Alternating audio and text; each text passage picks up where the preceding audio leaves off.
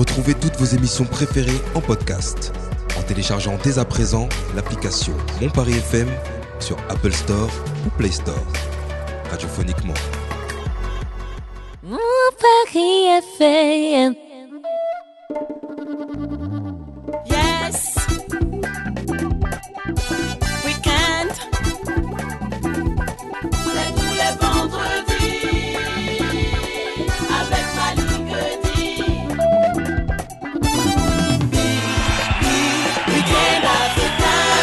Week-end africain, soyez les bienvenus encore une fois, énième épisode de votre temps d'antenne, euh, comme chaque vendredi soir, 19h, 20h30, 90 minutes euh, de plein bonheur. Ensemble, on va partager ça avec vous, chères auditrices et auditeurs euh, de Week-end africain sur Mon Paris FM. Doc Dio réalise Week-end africain du soir et on est très très heureux de l'avoir avec nous. Salut le Doc, Salut tout le monde, ça va? Comment ça va? Ouais, ça va au top. T'as passé une belle bonne semaine? Ouais, il faisait beau et tout. et il continue de faire beau, n'est-ce pas? Abou Bakar est également avec nous, notre inspecteur. Salut Abou, Salut Malik, comment ça va? Ça va On T'as a passé pas... une bonne semaine aussi? Ouais, très bonne semaine, ça va. Ça se voit ta bonne mine là. Ouais, il faisait pas trop chaud euh, cette semaine, c'était parfait. Bah, et puis le retour de notre ami Réassi Ouabonzi, et monsieur Chegangouis. Comment ça va Réassi Bah écoute, ça fait plaisir de revenir.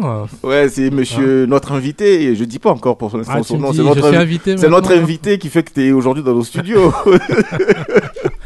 Bon, Comment ça va Réassi non, ça fait un plais- plaisir. Tu sais, en plus c'est le week-end, donc euh, africain. Bah écoute, euh, j'ai le plaisir d'annoncer aujourd'hui à nos auditeurs et auditrices qu'on va recevoir le premier président noir de France. C'est notre euh, auteur préféré, Patrice Nganang. Bonsoir. Bonsoir, bonsoir, bonsoir. Comment ça va? Oh, je vais très bien, je suis heureux d'être là. Bah, nous aussi, on est très heureux de te recevoir. Également, il est auteur de Mboudiak ou les aventures du chien philosophe. Un vrai détour qu'on vous conseille justement d'avoir en vous procurant d'ores et déjà ce livre. Mais tout de suite, comme ça, on va ouvrir Week-end africain avec euh, la chronique de notre ami Abou Bakar. L'inspecteur Abou s'installe rien que pour vous, cher invité. C'est parti.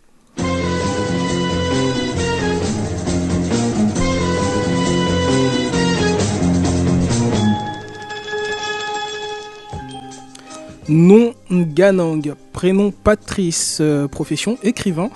Date de naissance, euh, il est né le 17 mars 70 à Yaoundé, au Cameroun. Il est d'ethnie ba euh, Bamileke, pardon, les Bamileke, hein, c'est un peuple d'Afrique centrale vivant dans les régions de l'ouest du Cameroun.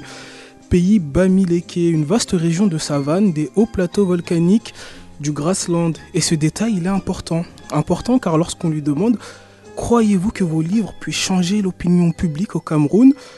Oui, celle des Bamileke sur eux-mêmes, et ce serait déjà quelque chose de gagné pour l'histoire du Cameroun, car les Bamileke, victimes d'un génocide, traversent encore une campagne extraordinairement bamiphobique, de haine véritable qui pollue l'espace public. C'est vraiment comme s'ils étaient, euh, comme si nous étions l'exutoire pardon, à l'échec de tout un système qui a besoin d'un bouc émissaire. Son nombre d'abonnés sur Twitter, 7344. Son nombre d'abonnés sur Instagram, euh, lui, il est modeste, 187. Il n'est pas très actif dessus. Son nombre d'abonnés sur Facebook, par contre, 67 765. Facebook, Facebook appli où il est très actif. Et oui, il n'hésite pas à donner son avis, comme lorsqu'il dit J'ai une question. Les boulons ont déjà tué ou arrêté un Sawa ou l'homme de la forêt vierge apprend à utiliser le fusil des Blancs uniquement sur les Bamileke et les anglophones. Actif, oui, très actif. Une autre fois, j'ai la joie d'un Donbassien libéré. Tous les jours où je me lève, savoir que Ukrainiens tribaux sont en train d'être écrasés par la Russie me fait sourire. Merde, jusqu'il y a... Merde, c'est ses propos à lui. Hein. Jusqu'il y a trois mois, ces gens-là disaient, vous allez faire quoi? Car ils savaient... Car ils se savaient pardon, protégés par la France, par l'OTAN. Donc, comme les Boulous, exactement comme les Boulous s'interrogent-ils il est connu pour avoir eu deux distinctions majeures au cours de sa carrière d'écrivain, et c'est pour ça qu'on le reçoit aujourd'hui également. En 2001, le prix littéraire Marguerite Yourcenar pour son roman Tant de chiens, et en 2003, le grand prix littéraire d'Afrique noire pour le même roman.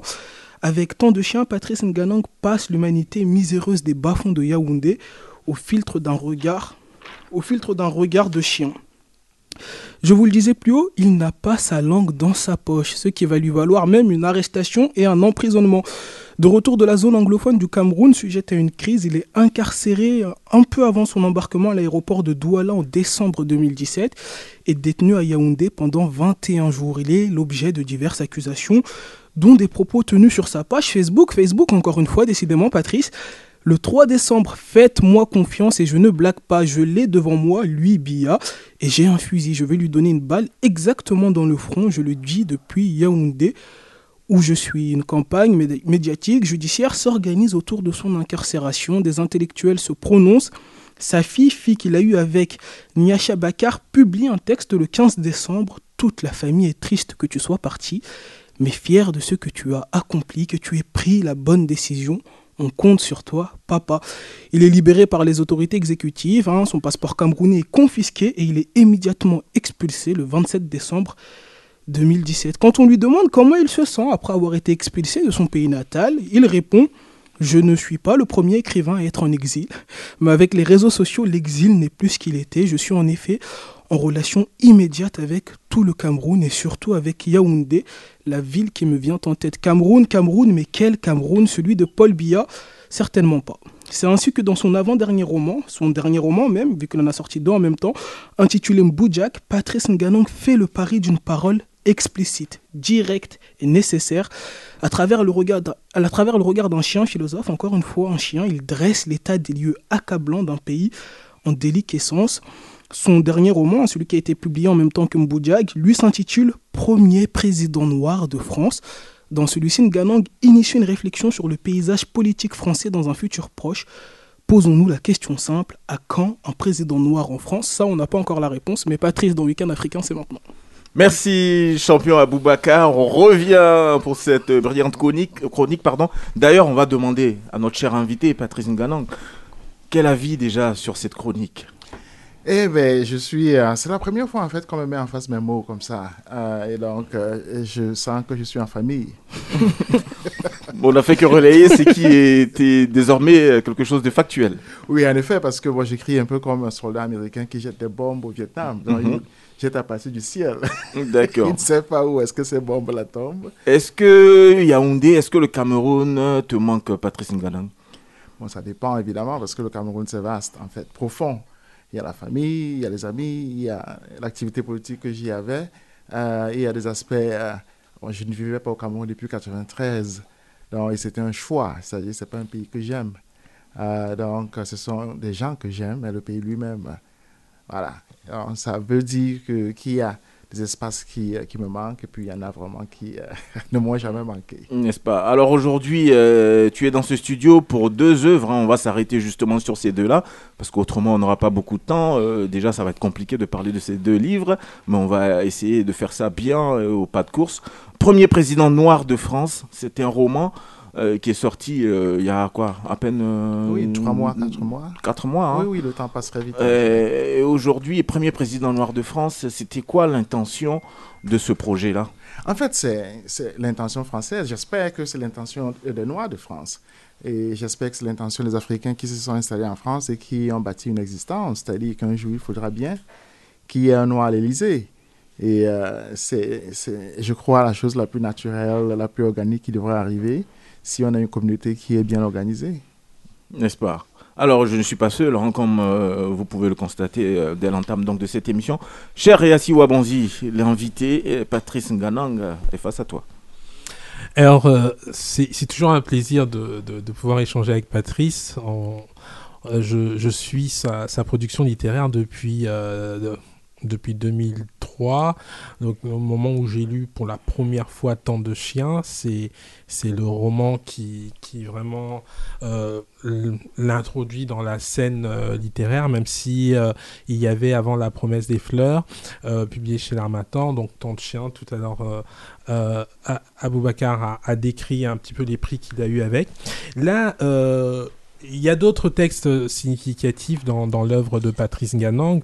Euh, je pourrais parler principalement de, trois textes importants avant d'aborder euh, Mboudia qui est premier président noir. Euh, Mon plaisant, euh, un texte publié chez Philippe Ray. Euh, euh, La saison des prunes et l'empreinte empreinte de crabe. C'est une série de trois romans qui sont et qui, qui constituent une sorte de rupture avec tout ce qu'il avait produit avant. Euh, on est dans ce qu'il appelle le nous dans ce dans ce dans ces romans là, c'est-à-dire euh, on rentre dans on essaye d'aller dans la cause des choses et non dans la superficie, ce qu'il a défini comme étant le, le, le, le hein, les romans qui racontent le quotidien, la vie euh, de tous les jours sans aller sur la cause, sur les raisons de la situation euh, actuelle, que ce soit euh, aujourd'hui par exemple, dans Empreinte de crabe, comprendre la violence camerounaise, ah ben, il repart sur la question de la guerre de- de- d'indépendance qui n'a pas abouti euh, au Cameroun et qui a frappé Bassa et dans, son, dans son roman Bamileke. Donc voilà, là euh, on est dans le nous. Et avec les deux textes dont on va parler aujourd'hui, euh, on, est vraiment dans cette question du nous et j'ai envie de poser la première question à Patrice qui est enseignant en théorie littéraire à Stony Brook, donc université américaine. Euh, J'aimerais qu'il nous parle d'abord de théorie littéraire. Qu'est-ce que la théorie littéraire et comment il et dans le nous qui, a- qui, qui, qui, qui- qui participe à cette démarche de la théorie littéraire, est-ce qu'il peut nous parler du nous déjà, euh, euh, lui qui est le père du nous? Je ne suis pas le père du nous, je suis nous. Oui. Voilà. Euh, donc, ben, en fait, c'est la même chose. Disons que euh, la théorie littéraire, s'il faut en parler, se résume à l'alphabet. L'alphabet a 26 lettres, si on parle d'alphabet latin. Euh, L'Afrique a inventé de nombreuses formes d'alphabet, le Cameroun également. Euh, les Bamou, j'utilise ces alphabets dans mes livres. Mais venons, prenons uniquement l'al- l'alphabet latin. On va se rendre compte que avec les 26 lettres, on peut euh, évidemment écrire son nom, euh, mais on peut écrire un livre. Dans un livre, c'est 26 lettres, ce n'est pas plus que ça. La Bible, c'est 26 lettres, Ça a l'air bête, mais c'est tout. c'est- effectif. C'est tout. Donc, que 26 lettres, j'ai envie de dire. voilà, la Bible, c'est 26 lettres, c'est- tout. On n'a pas besoin de plus que ça. Donc, ce qui relie tout ça, c'est la théorie. N'est-ce pas? C'est-à-dire, c'est c'est une vision, c'est un squelette euh, qui, euh, qui permute ces 26 lettres-là pour composer, d'une part, des, mots, d'autre part, euh, une grammaire, un vocabulaire, et puis des phrases, et bien sûr, euh, euh, des paragraphes, des histoires, des historiettes, des contes, etc., etc., etc. Et donc, la théorie littéraire, c'est le concept. J'ai toujours l'impression que la littérature africaine se, satisfait de raconter des histoires et laisse le concept, disons, au blanc. Dont le blanc est venu avec l'alphabet latin, alors on l'utilise. Et on est satisfait de raconter des histoires en utilisant cet alphabet, un peu comme on utilise la voiture. On est satisfait d'aller chez soi, mais on n'a pas inventé la voiture, disons comme ça. Donc l'alphabet, euh, c'est la possession conceptuelle de la littérature. Et donc pour ce qui est du nous, les Banganté, euh, je suis Banganté, les Bamileke donc, ont une vision bien particulière de l'histoire. J'ai dit que l'alphabet, n'est-ce pas, euh, c'est le concept qui fabrique, structure les phrases, les paragraphes, les histoires. Et euh, pour ce qui concerne l'histoire, les Banganté ont, une philosophie, je dirais, de l'histoire qui se résume dans le nous. Euh, le nous, c'est euh, vraiment quelque chose de grave, disons. Et, et le nous a un père. Le père, celui qui fabrique le nous, celui qui jette le nous devant tout le monde, celui qui en fait maîtrise le nous, c'est le ton nous. Et moi, je suis ton nous, ça dit tribalement par là. C'est un nom qui vient de ma mère, c'est un nom qui est, euh, qui est, qui est matrilinéaire selon la structure culturelle euh, africaine en général et puis euh, en particulier. Donc avec ça, euh, euh, les Bamileke spécifiquement ont une philosophie de l'histoire dans laquelle j'inscris dans tous mes livres. Et donc, je l'ai toujours fait. pour le côté historique, on peut parler du côté géographique. on, a, parlé des Boulou, des Bamileke, n'est-ce pas, des Bassa. mais plus profondément, j'inscris tous mes livres dans un espace bien particulier qui est Yaoundé. Donc, je vais de quartier en quartier dans ce Yaoundé-là. Donc, c'est clair. Donc, euh, mes romans sont inscrits de ma- dans le temps, c'est-à-dire l'histoire, qui est la structuration du temps, et dans l'espace, de quartier en quartier, de tribu en tribu, n'est-ce pas, et spécifiquement les Bamileke et même les anglophones, donc dans un espace bien précis qui se structure autour de Yaoundé. Alors justement, dans, dans les deux romans qu'on va aborder, donc le premier roman c'est Premier président noir euh, de France, euh, qui a une structure très différente du second. Alors Ça, ça, déjà, c'est c'est très particulier, c'est un coup double. Les deux textes sont, ont été publiés en même temps par un éditeur euh, camerounais euh, Théam, euh, donc le 22 janvier, je crois, ou le 12 janvier. Les deux textes sont sortis, mais avec euh, des sujets complètement différents. Alors déjà, euh, tant, tant, euh, pardon, premier président noir, c'est un regard De que- France. De France, oui. C'est avec Patrice Ganang en affiche à la place du président Macron, donc toute une symbolique. C'est un roman où j'ai vu Patrice euh, distribuer des prospectus au marché de Château-Rouge en vendant euh, à et venir quelques jours plus tard euh, vendre à la sauvette ce, ce- livre et, et, et, tu, tu l'as écrit dans le contexte de la campagne et c'est un sujet qui de la campagne électorale française, mais c'est un sujet qui t'habite parce que il évoque les liens entre la France et l'Afrique, la France et son immigration, la France et le grand remplacement, la France et le racisme. Est-ce que tu peux revenir sur l'histoire de ce premier président noir qui s'appelle Thibault, euh, qu'un écrivain américano-camerounais vient raconter- rencontrer pour une interview. Oui, oui. Déjà, pour euh, peut-être euh, revenir sur cette, espa- sur cette présentation du, du roman dans la rue, ça dit parce que nous avons fait, et je continue d'en faire, je vais à Nantes tout à l'heure, des ventes à la sauvette, euh, euh, du livre à la criée, et avec, euh, avec des compatriotes, avec des associations, euh, euh, des tantines, n'est-ce pas, qui ont les femmes indignées. Ça marche à Château? Oui, ça marche très bien. Nous avons vendu beaucoup de, livres. Et donc, j'ai euh, euh, euh, essayé de, de, ré- de, de- de réoccuper les espaces qui avaient été abandonnés par les écrivains africains. Parce que finalement, la littérature africaine a été évacuée des librairies, a été évacuée des bibliothèques. Lorsqu'on y va, on rencontre à peine les livres écrits par des Africains. Et les écrivains africains eux-mêmes ont été évacués de la France. Il n'y a pas d'auteurs africains dans la Pléiade. Il y a à peine les Nguri Wationgo, Achebe ne sont pas en poche. Donc, euh, les Noirs, en fait, ont été évacués de France. Et donc, c'est pourquoi le thème même du premier président noir de France, il faut s'imaginer quand même que la France où nous sommes, c'est la France de Senghor, de Césaire. Ils étaient sénateurs, ils étaient au sommet, là. En 2022, se représenter un ministre de l'Éducation, c'est miraculeux qu'il soit noir. Donc, la chute a été catastrophique, a été extraordinaire. Donc, je voulais toujours écrire un roman qui euh, raconte cet aveuglement-là, le fait que le carrefour a été vidé de noirs. Et, mais en prenant l'inverse, en faisant que, euh, de telle sorte que les noirs récupèrent, viennent au centre de, de l'action. Parce que si on avait suivi la dynamique historique qui voulait que, durant la colonisation, euh, Senghor a été sénateur, il faut voir sa photo là. Ben, un président noir en France serait, aurait eu lieu depuis 1970 au minimum, pas? Au minimum. Et donc, il y a un espace à récupérer, il y a, il y a une force, euh, euh, du moins, à remettre au centre de, euh, euh, de l'action politique.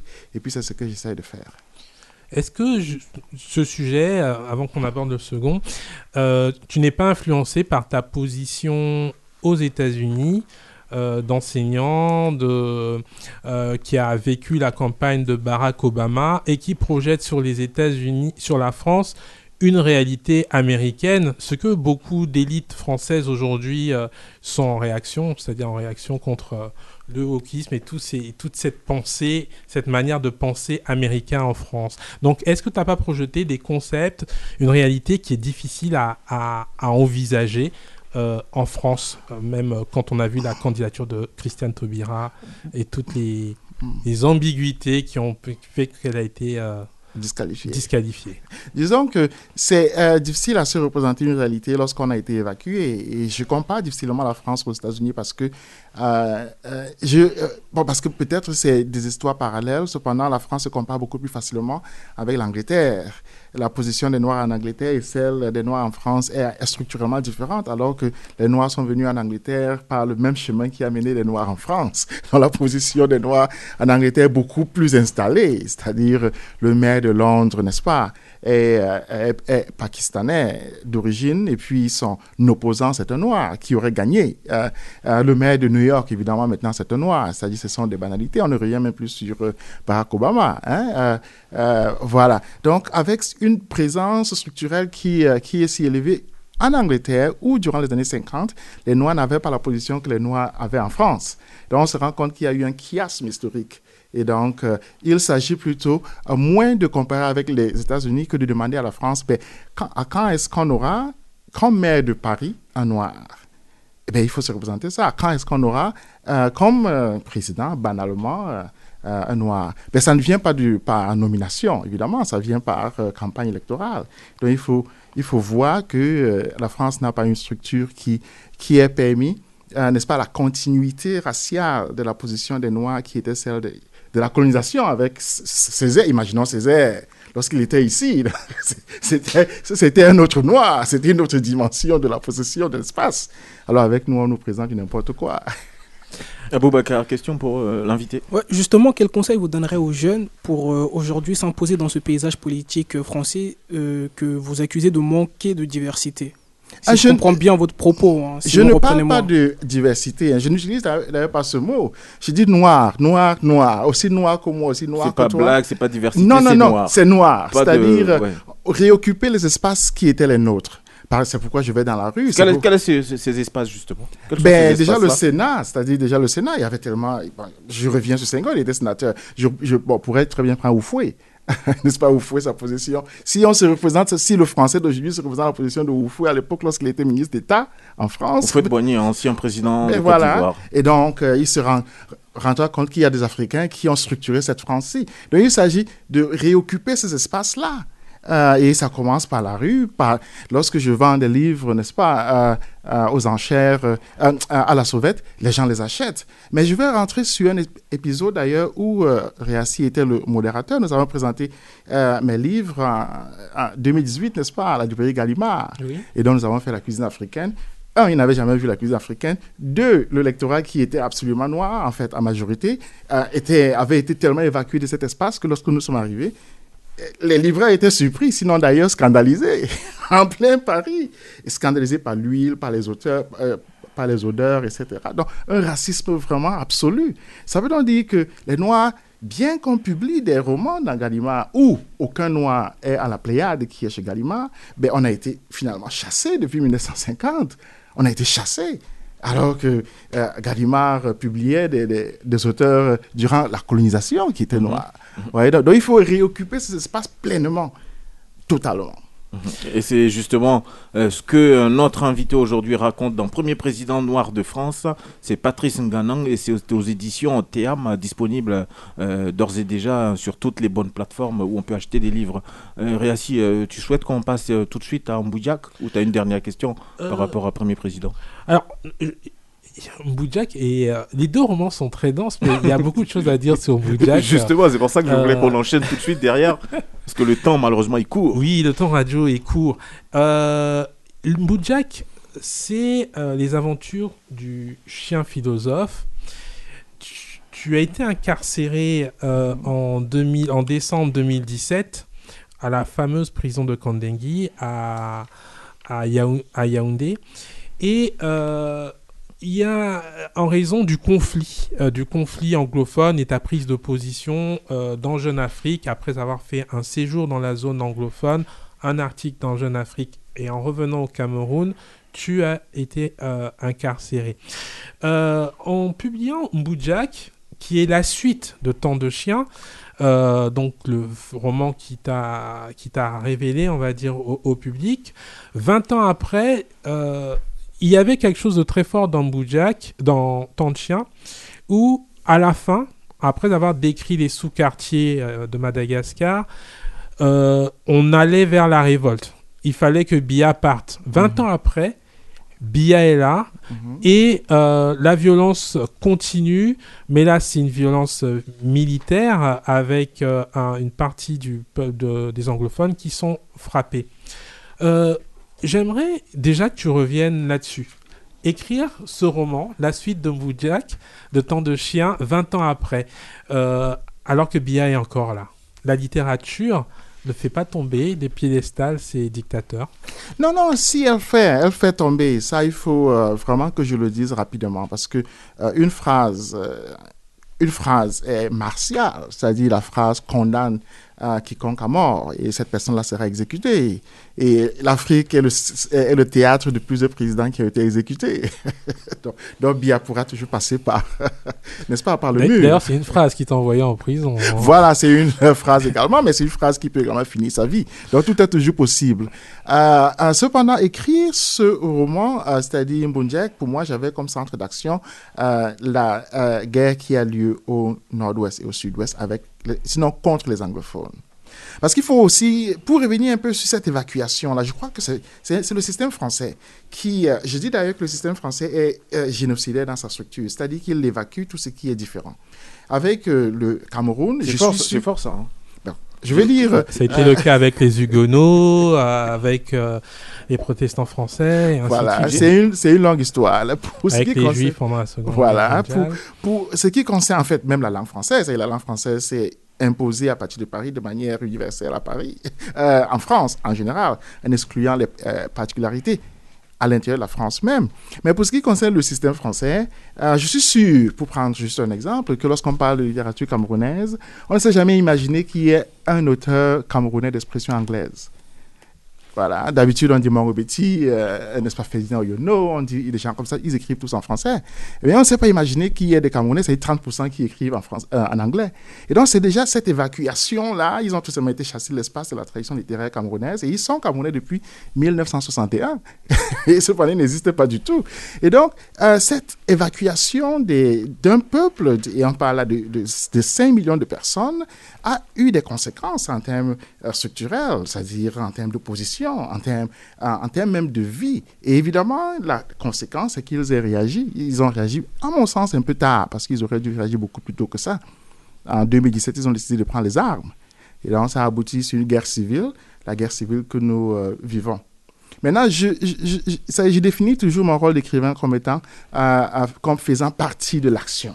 Donc, je ne me retire pas de ce qui se passe. Et donc, euh, j'ai décidé à mes propres frères d'aller au Cameroun lorsque la guerre a commencé et de faire le tour pour écouter les anglophones, pour comprendre ben, qu'est-ce que vous voulez, qu'est-ce qui se passe, être avec eux au bar, n'est-ce pas, au match de football, euh, à la cuisine, euh, n'est-ce pas, on m'invite dans des salons, euh, ça est dans des maisons, euh, et je cause. Un, un travail que j'ai fait au Mali, euh, au Rwanda, et puis dans d'autres pays aussi, c'est-à-dire un travail concret.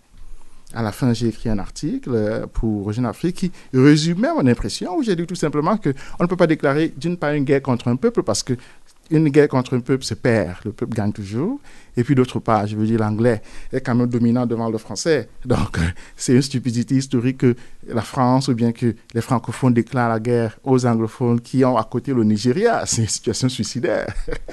Et donc, vous allez déboucher sur un génocide de toutes les façons. C'est pourquoi je parle justement de cette tendance interne au jacobinisme, n'est-ce pas, qui évacue les particularités. Et donc, j'ai été arrêté à la fin. Bon, j'étais incarcéré. Et le roman est né de ça est né de ce dialogue-là avec les anglophones. Donc, je, voulais, je ne voulais plus écrire sur Mbunjak parce que euh, mes éditeurs m'avaient toujours demandé quand est-ce que la suite viendrait. J'avais toujours dit non, non, non, c'est pas nécessaire. Mais le roman est né de cette guerre-là, d'avoir écouté les anglophones. Alors, c'est un roman sur la langue, sur le conflit euh, autour de la langue. C'est un roman. Alors, c'est pour ça que j'ai posé la question de la théorie littéraire en début, euh, Mhm.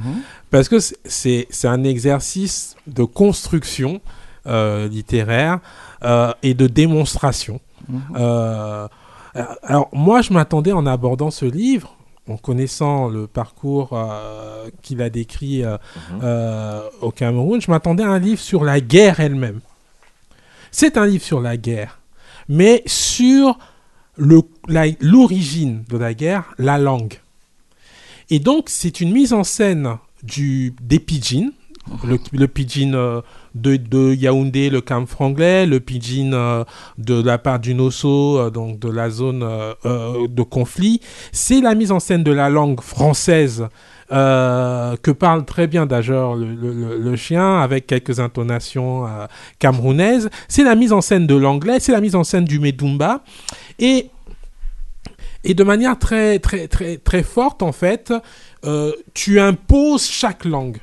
C'est-à-dire si le lecteur veut avoir accès au témoignage d'une personne, de la maman de, de, de, de la maman de Bello, qui euh, est une réfugiée interne qui a fui le Nosso pour arriver à Yaoundé, il faut qu'ils comprennent le, le pidgin.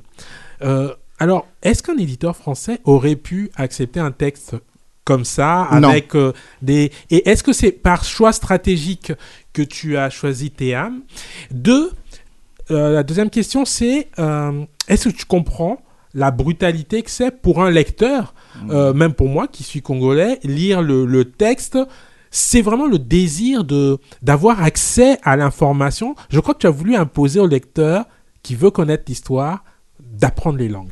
Oui, déjà, euh, la, la première chose, c'est que un texte comme celui-là n'aurait pas été imprimé, édité par un éditeur euh, français. Euh, C'est-à-dire, ça aurait été de toutes les façons rejeté. Euh, euh, cependant, je travaillais avec Théam déjà avant, c'est-à-dire, j'ai aussi cette perspective de formation des éditeurs. Je veux dire, c'est mon 15e livre à peu près, donc j'ai aussi une certaine ambition. Née de cette fin de rencontrer un éditeur qui puisse enfin écrire, publier un texte écrit par un Africain sans en évacuer justement le côté noir, le côté africain, sans que le texte ne soit cesse d'être lisible par les Africains eux-mêmes.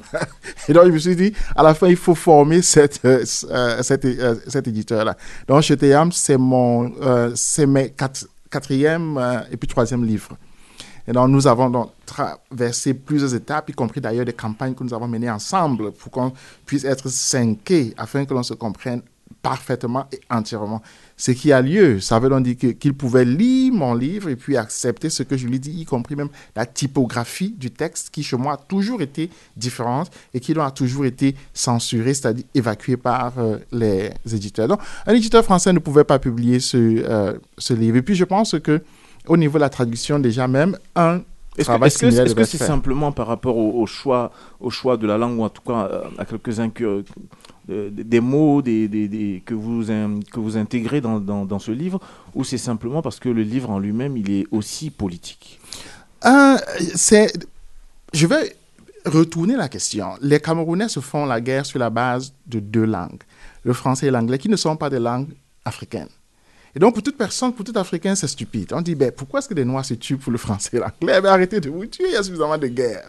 On peut se battre pour le pétrole. Déjà, c'est su- suffisamment stupide de mourir pour le pétrole, mais pour le français et l'anglais, excusez-moi. Et donc, lorsqu'un livre comme celui-là apparaît, on se rend compte justement de pourquoi est-ce qu'il faut se battre pour ça, parce que euh, le rejet du livre ne viendra pas du fait que j'ai utilisé le français le plus compliqué qui existe, ou bien le français africain le plus africain qui existe. Le rejet viendra du fait que j'ai utilisé la langue des anglophones, qui est le pidgin. Donc cette langue-là ne passera pas, parce qu'on dira, et on me dit que cette langue n'est pas compréhensible. Ah ben ça veut donc dire que les anglophones ne sont pas compréhensibles. Ce qui justement se passe au Cameroun. C'est-à-dire que lorsqu'un ang- un anglophone se lève et puis se met à parler, euh, il, se, il se donne l'effort de parler en français et tous les francophones éclatent de rire. il ne maîtrise pas le français. Ce qui est un réflexe parisien. Donc le, le sujet politique à l'intérieur du livre Il n'a rien à voir. il est absolument évacué, c'est-à-dire que le français, le- euh, euh, l'anglophone le plus respectable du Cameroun, lorsqu'il se lève, il se, il, il se donne la peine d'apprendre le français, il parle en français, tout le monde éclate de rire. Voilà, parce qu'on ne le prend pas au sérieux à cause de la langue. Et donc, c'est le début, c'est une ouverture, une fenêtre sur la tragédie d'un peuple, c'est-à-dire, finalement, c'est son être même, c'est son éducation, c'est son système juridique, c'est son territoire qui est nié. Et évidemment, c'est sa langue, parce que le euh, euh, pidgin, a une longue histoire, c'est-à-dire c'est l'une des histoires linguistiques les plus riches qui existent. En passant par le Nigeria, en passant par la Sierra Leone, n'est-ce pas, en passant par le Libéria, on a une histoire des Noirs qui ont possédé la langue anglaise et qui l'ont transférée à travers des pays. C'est l'une des langues à côté du Haoussa qui soit la plus installée en Afrique. Alors au Cameroun, c'est une langue qui amuse, on dit, mais c'est la langue noire, c'est la langue noire la plus ancienne. Au Cameroun, on dit, écoutez, il faut parler français. Voilà. Donc avec, euh, on revient sur le jacobinisme, qui est la cause même de la guerre. La langue, c'est un alibi qui permet d'articuler ce qui crée le malaise anglophone. Et ce malaise anglophone a débouché sur la création, n'est-ce pas, des milices, sur la création des armées, et puis bien sûr sur euh, la guerre civile. Alors, il y a un personnage dans ce roman euh, qui s'appelle Bello. Euh, et, et en tout cas, je- je- rien que pour rencontrer ce personnage, je vous recommande le, le bouquin. C'est un personnage atypique. Euh, c'est un personnage dans ce conflit autour des langues. Malik, tu devines la particularité de ce personnage dans un conflit sur les langues. Hmm, J'ai pas lu le livre, hein, donc euh, ça va être compliqué comme C'est ça. un personnage qui ne parle pas. Qui ne parle pas. C'est un personnage qui ne parle pas, qui a, qui a un handicap et qui, qui ne parle pas mais qui mugit. Mhm. Euh, et, et la seule personne qui le comprend, c'est le chien. C'est Mboujak. C'est-à-dire Mboujak arrive à décoder ce que cette jeune fille qui a été déportée avec sa mère, qui a fui le conflit, qui a ses deux frères qui sont euh, déportés, qui, sont, qui ne sont pas... euh, on ne sait pas où ils sont. C'est, elle n'a que ses mugissements pour s'exprimer, pour pouvoir dire euh, son histoire. Alors j'aimerais que tu nous expliques comment tu as construit ce personnage qui, dans le fond, dès qu'il rentre en scène, apporte une dimension tout autre au roman, euh, nous fait rentrer finalement de de- dans, la, dans la situation de l'impossible dialogue qui- qu'il faut quand même établir.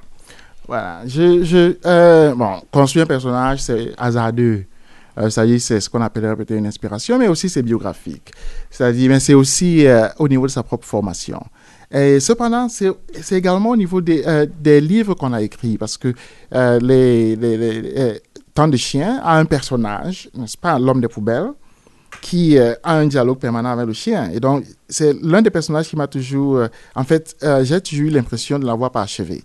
Et donc, avec ce roman, la structure était déjà prête euh, pour fabriquer un personnage comme ça. Donc, euh, puiser déjà même dans la mythologie bamileke qui est le personnage du Biakunkwa, c'est-à-dire une personne qui a la capacité de, qui a deux, qui a quatre yeux et qui, euh, euh, qui permet à cette personne-là de parler soit aux esprits, soit aux animaux. Donc, c'est déjà une mythologie typiquement inscrite dans l'espace euh, Banganté, sinon euh, Bamileke. Cependant, c'est un espace pré-médical, euh, c'est-à-dire pré-médecine euh, coloniale. Et donc, avec ça, on a l'autisme qui arrive. Euh, et donc, il y a cette histoire également qui s'implique dans la littérature, c'est-à-dire qui présente un personnage muet devant euh, une situation historique. Et donc, je voulais raconter la situation des anglophones au Cameroun. C'est-à-dire qu'ils ont toute l'intelligence de leur propre situation, ils la maîtrisent parfaitement. Et cette situation est comprise par tout le monde parce que, je veux dire, tout le monde comprend le système anglais, tout le monde comprend le système américain. Euh, et le système américain est dominant sur le système français. Cependant, au Cameroun, on a également un chiasme qui veut que les francophones qui, ailleurs, sont minoritaires se retrouvent majoritaires et puis dictent les termes du débat. Automatiquement, les anglophones deviennent la faune leur système devient ridicule, leur langue devient inutile et leur manière de travailler devient finalement, euh, euh, n'est-ce pas, euh, une perte de temps. Et donc, avec ce personnage-là, je voulais euh, montrer la rationalité de l'absurde. C'est-à-dire montrer comment est-ce que une personne dans l'univers, dans la vie, dans tout ce qu'elle sait et fait est rationnel, a un sens, n'est-ce pas? mais aussi- N'est pas compris. mais aussi la justification de la violence, puisqu'à un moment donné, dans l'impossibilité de s'exprimer face à sa cousine qui lui donne un livre pour apprendre euh, l'histoire du Cameroun, elle déchire le livre. Mhm. Et c'est peut-être l'une des scènes les plus fortes et qui résume vraiment. Et c'est là où la guerre, finalement, symbolique, s'invite dans, dans le roman. Oui, euh, du moins, c'est c'est des amas de petites scènes vécues, amas de petites scènes vues. C'est, je dirais, une concaténation d'histoires euh, euh, euh, qui me sont tombées sur la table. Parce que je vis quand même avec le récit des anglophones chaque jour, qui m'envoient des vidéos, qui m'envoient des histoires, et je ne les ai pas seulement écoutées sur place. C'est-à-dire jusqu'aujourd'hui, d'ailleurs, je reçois leur narration de manière perpétuelle. Et il s'agissait d'avoir un personnage qui, à un certain moment, dit non à la narration francophone qui lui est imposée et impose la sienne de manière violente et de manière symboliquement violente. Donc, c'est là, euh, euh, je le vis et puis je voulais le, euh, restaurer dans, un texte. Wow. Alors, le, le, c'est un roman, donc, euh, moi, rien que pour Vélo, comme je me dis, c'est tout, tout un aspect, mais il y a aussi une dimension qui est maintenant qui économique. C'est aussi là où tu révèles, ou en tout cas pour ceux qui ne ferment les yeux sur la situation, tu, rappelles au travers du dialogue du fils avec son père que les enjeux de la crise camerounaise, c'est une question de pétrole, c'est une question de ressources et c'est une question de maîtrise de l'accès à la ressource euh, euh, minière, pétrolière. Oui, en effet, je veux dire, les guerres civiles, d'habitude, on combat l'économie. Euh, du moins, la langue n'est qu'un masque. Euh, parfois, c'est la religion qui est un masque. N'est-ce pas? On parle l'islam contre le chris- christianisme, alors que ce n'est qu'un masque pour des enjeux économiques. On parle du français euh, qui s'oppose à l'anglais, mais c'est un masque pour euh, la, la bataille pour la possession de la région pétrolière qui est en zone anglophone. On peut également parler des tribus, n'est-ce pas? Telle tribu contre l'autre, mais en fait, ce sont des guerres économiques, c'est-à-dire tout ça, ce sont des masques. Euh, il fallait percer l'abcès pour dire à tout le monde que, ben, mon Dieu, C'est une question d'argent, pour faire simple. c'est une question d'argent au final. Mhm. C'est une question de ressources euh, financières. Patrice Nganang, donc notre invité aujourd'hui, euh, qui vient nous présenter euh, Premier président noir de France. C'est son roman qui est sorti euh, et vous pouvez d'ores et déjà vous le procurer. Et également Boudjak, euh, où les, donc les aventures du chien philosophe, un chien qui observe la société et qui vient justement euh, ce qu'il a vu, ce qu'il a entendu à travers ce magnifique ouvrage. hein. Je prends justement mon propos sous le contrôle de Réassi. Parce que moi, j'ai pas encore, j'ai pas encore lu le livre, mais toi, tu, tu, tu me l'as attesté, effectivement, c'est la raison pour laquelle Patrice, euh, Patrice Nganang est dans nos studios, Tu euh, dans Week-end dans africain. quel bar africain en Voilà. plus. euh, Ouais, il est vendu à Châteaurouge, il est vendu partout. Oui, oui. Alors, Patrice Nganang, on m'a parlé d'actualité. Et aujourd'hui, l'actualité de Patrice Nganang, c'est, c'est quoi? Mais l'actualité, c'est que euh, euh, il y a, peut-être je me vante un peu, n'est-ce pas, un symposium qui il en, faut, il en faut par moment. Il Voilà. faut, se- faut se vanter un peu. Dans ce cas, je le fais. Il y a un symposium qui a été organisé sur euh, mon œuvre Mhm. et euh, à l'école normale de Paris, ici. Et donc, j'y étais il y a euh, trois jours, c'était trois jours, euh, avec des communications extraordinaires. C'était vraiment quelque chose d'autre de voir, de, de, voir les multiples têtes qui se promènent dans la mienne. et puis de voir surtout le calibre qui a été mis sur la table. Parce que pour peut-être revenir encercler ce que j'ai dit euh, avant, c'est que le contenu a été évacué de la littérature francophone. C'est-à-dire le contenu hétérogène, par exemple la présence de la philosophie, la présence pas seulement de la culture et puis de l'étude de la langue, mais la présence pas seulement de la politique, mais vraiment de la pensée à l'intérieur de, la littérature. Donc voir tous ces penseurs-là qui se sont euh, du moins se réunis et puis euh, des amis de manière amicale euh, dans un symposium pour donner le squelette à mon travail a été très satisfaisant. Un second chapitre aura lieu aux États-Unis, à Princeton University, dans quelques mois. Pas avec les mêmes, avec d'autres, n'est-ce pas, qui feront un travail similaire. Et la question anglophone, parce que c'est quand même mon second cœur, sera au centre de ce euh, travail. Merci, cher invité. Patrice Nganang, donc concierge de la République. Le livre, c'est Mboudjak, Les aventures du chien philosophe. Et également, premier président noir de France. Euh, ce sont tous les deux des romans que vous retrouvez euh, partout hein, chez les bons libraires. C'est c'est quasiment fini. J'ai dit quasiment parce que on a une dernière rubrique consacrée à l'invité. Ça s'appelle Question directe. Question directe. Patrice Nganang, invité de Week-end africain, c'est question directe. C'est un mot et à chaque fois tu me dis ce que ce mot évoque pour toi.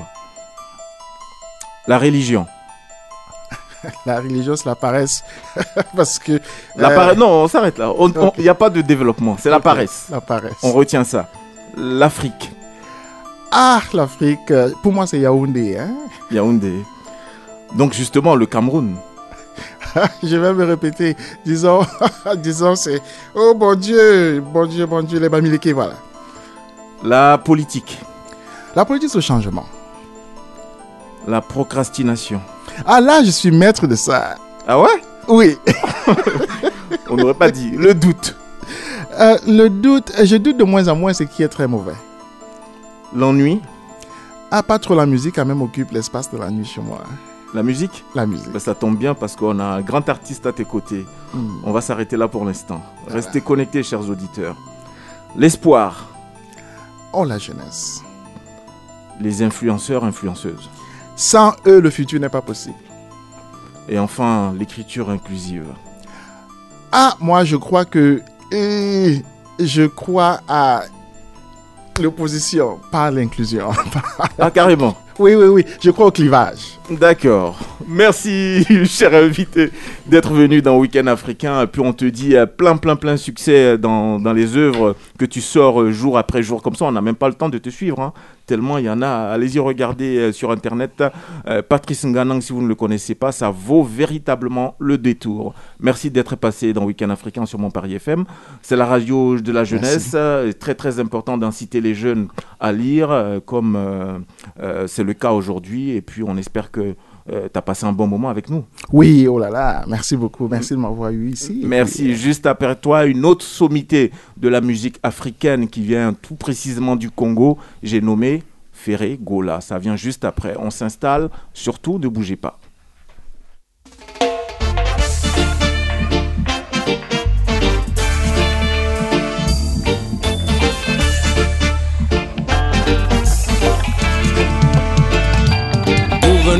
20 ans. Quand tu parles un peu, c'est 20 ans.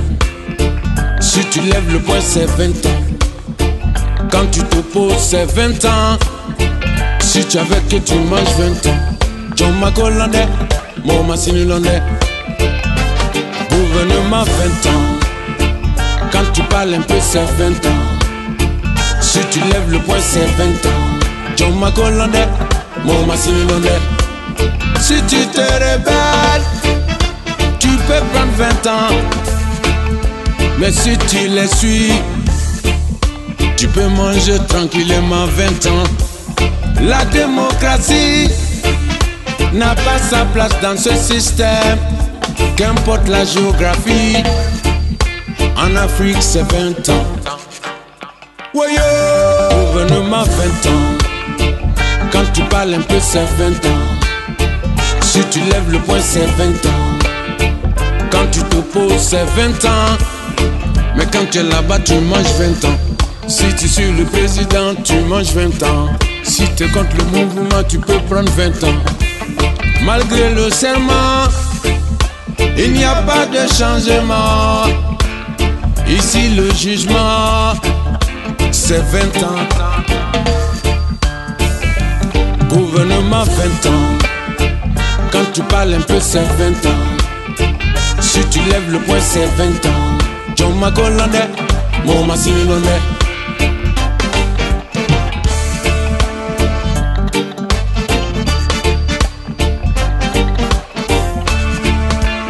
Les mêmes actions produisent les mêmes effets. La folie, c'est de faire toujours la même chose et de à un résultat différent. Quand tu parles un peu, c'est 20 ans. Quand tu changes de camp, c'est 20 ans.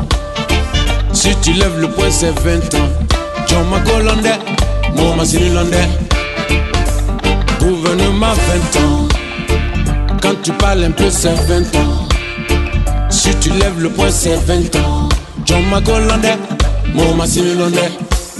Anga sabali, muntu yekunu ye. Angasabali biye biye biye